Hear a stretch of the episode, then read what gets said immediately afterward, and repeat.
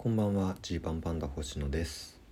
このラジオは100人の前では言わないけれど差し飲みだったら言うかもしれない話をお届けしている差し飲みラジオです。えー、少し前のニュースになりますが、えー、7月24日の深夜に行われましたハンドボール、えー、アジア選手権のですね、えー、アンダー2121歳以下の選手権で、えー、男子日本代表が、えー、優勝しました。史上初の、えー、アジアナンバーワンに輝いたというですねすごいニュースがありました。まあこれ僕も決勝の試合ようやく見ましてこんな強いの今の日本っていう感じなんですけど、まあ、でも悲しいかな。ハンドボールをほとんど知らない方々に対してはね何の話じゃということだと思うんですよ。僕はこれがいつも悔しいんですよ。まあ仲いい同期の太鼓とか鳴岡さんとかにもハンドボールの話をねまさにこの差し飲みとかの時に説明するんですけどいまいちこう面白さが伝わってこないなみたいなことを言われてそのプレゼンが下手くそなんだろうなと思っていたんですよ。まあ、これがね、えー、サッカーとか野球だったら何の前情報もなしにいける話ですけどハンドボールってどうしても知らない人の方が多いからそこをうまく説明できなきゃなと思うんですよ。でなので今日はもう全力を尽くしてハンドボールとは何かというこれを全く知らない人に興味を持ってもらえるように話すということにえあと10分ほどトライしてみたいと思います、うん、そんなんだったら聞くのやめようと。ハンドボールの話聞いたとてって思ってる方がほとんどだと思うんですけどどうかねちょっと今日最後まで聞いてみてほしいです。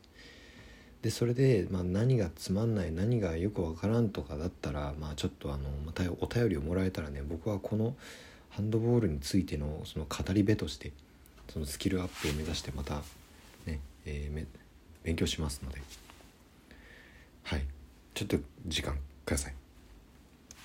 でね、まあ、ハンドボール。これをねもう一言で言うなれば手でやるサッカーです。これ今まで僕ちょっとこの言葉を使えてなかったんですが手でやるサッカーがハンドボールですと言い切ります。300年前ぐらいに生まれたスポーツなんですけどま、ヨーロッパ発祥なんですよね。でもヨーロッパといえばやはりサッカー大国だらけじゃないですか、まあ、そんな中で、まあ、足でボールを使うっていうのはちょっと怪我につながりやすいと。スパイクとかも危険だったりする。その中で手を使ったサッカーがあったら面白いんじゃないかそして安全なんじゃないかということで、えー、7人制のハンドボール。もともと11人制だったんですね。もともとハンドボールってそのサッカーを発祥にしてるから11人で始まったものがあったりしたんですけど、まあ、そこから最終的に今の、えー、1チームキーパー含めて7人フィールドプレーヤー6人キーパー1人の7人でやるハンドボールってものになっていったんですよ。でじゃあサッカーを手でやるとなったらっていうことでイメージしてほしいんですけど、まあ、まず、えー、ボール手で持ったらすごい操作簡単じゃないですか。でこうボール抱えたままゴールにさ突っ込まれたら困るでしょ？まず。なのでそうか。ボールを持ったまま歩いちゃいけないっていうルールが必要だ。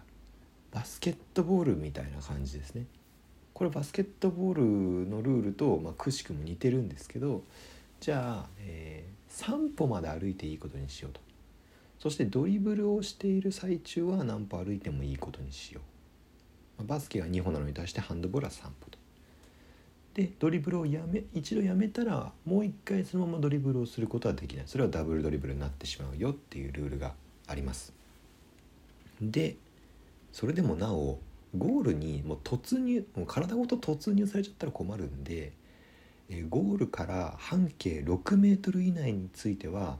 歩いて入っちゃいけないことにしましょうと。いうルールができました。だからねハンドボールのゴールの周りってね6メートルラインっていうのが引かれててそこは、えー、オフェンスの人も、まあ、ディフェンスの人もキーパー以外は入っちゃいけないエリアなんですよ。ただ、えー、ジャンプをしてシュートを打ってシュートを打った後6メートルエリアの中に着地するというのはありとしますというルールがあるんです。だから、まあ、ハンドボールって一くあのよく言われるのはあのジャンプしてシュートを打つやつっていうことなんですけどそれはこのルールから来てるんですね。ジャンプをしてシュートをしてその後6メートルの中に着地する分には、えー、OK ですよっていうことになってるというわけなんですよ。だからまあ宮崎大輔選手とかね、えー、知ってる方は知ってるかと思いますけど日本元日本代表でねものすごい垂直跳び9 0センチとかのものすごい身体能力があった人なんですけど、まあ、やっぱりジャンプが高いとそれだけ有利なスポーツだよねっていうのが言えます。そして、えー、まあ、コートのサイズですね、まあ、サッカーはすごいだだっ広いところでやってるけどハンドボールに関してはこう手でやるしこう足でボカーンって切るっていうよりはもう手でちょこちょこちょこちょこパス回しをしていくような感じになるだろうと。そしたらもうちょっとコートちっちゃい方が楽しいんじゃないかっていうことでフットサルコートと同じサイズ感。縦幅 40, 40メートル横20メートルぐらいのコートでやるんですよ。でそのゴールのサイズも元のサッカーよりはすごいちっちゃくしてフットサルのゴールと同じサイズでやってるんです。だから本当にサッカーからもともとサッカーから得てるもの多いですよね。フットサルもやっぱサッカーから来てるもんだしサッカーの、えー、手でやるバージョンで、えー、コートサイズはフットサルとか、えー、ゴールのサイズもフットサルと同様にしてそれで、えまあ手で持って自由に歩くのを防ぐためにバスケットボールみたいなドリブルとか歩数制限のルールがあるということなんですよ。まあ、これが基本ルールです。はい、でここからが僕が今日熱く熱く伝えたいところですね。だいたいこのルール説明まで聞いてほーんって。まあ一応なんとなく分かったっていう話になることが多くて。で何が面白いのっていうとこなんですよ。でここで手でやるサッカーハンドボール。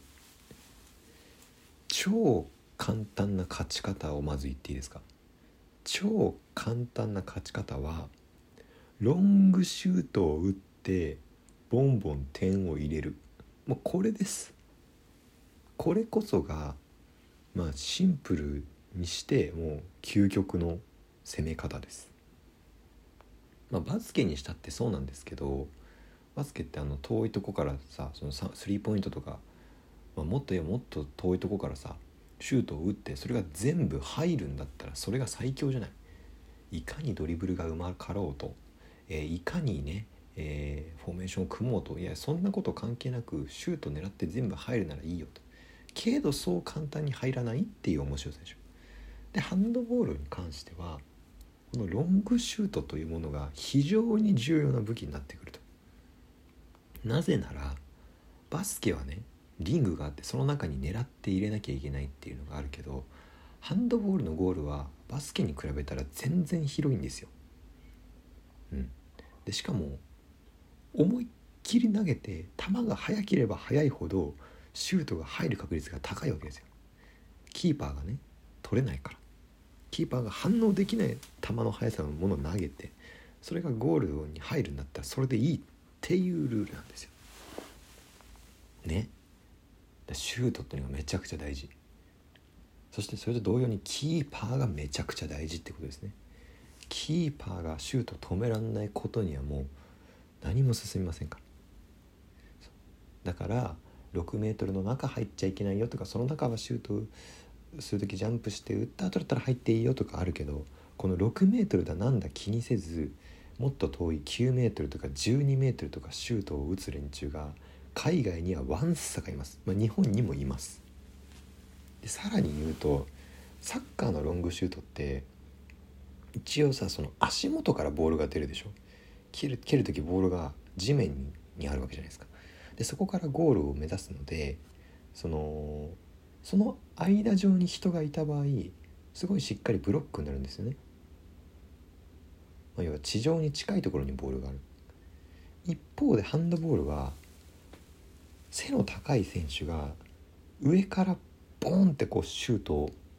ね手を伸ばして思いっきりジャンプして高いところから打ってきたら届かないんですよディフェンスが。そういう人もいると。で届かないとこからとんでもない球の速さのシュートを打たれたら入っちゃうよって。これが基本的にハンドボールの最強のオフェンスなんです。でヨーロッパの選手とかはこういう選手が多い。でもじゃあこれどう止めるのってなったらシュートをそもそも打たせないっていうことになってくるんですよ。この選手はロングシュートが入るからロングシュートを打たれる前にボールをこの人に渡しちゃいけない。もしくは渡したとしてもそこからねジャンプしてシュートを打たせない。もうディフェンスがベタッとこう密着することによってシュート体勢に行かせないっていうことが大事になってくると。なのでディフェンスが割とオフェンスに近づいてくるというなんならディフェンスが攻撃的みたいなスタイルになってくるんです。でもそうするとディフェンスが、えー、そのどっちかというと相手のオフェンスに近づいてきてるから逆にゴールの近くの6メートルの近くのライン上のあたりにオフェンスの選手がスーッと入ってくるとその選手がフリーになってきたりする。その選手にパスが通るとシュートが決まる。みたいにですねやべもう12分になっちゃう。要はこれでこんなにでかいやつがいるという時点でかい選手がいるという時点で超有利なスポーツでなぜ体格の小さい日本が今回アジアチャンピオンになれたのかっていう話です。ごめんなさい。もう一個取ります。もう一個いこう。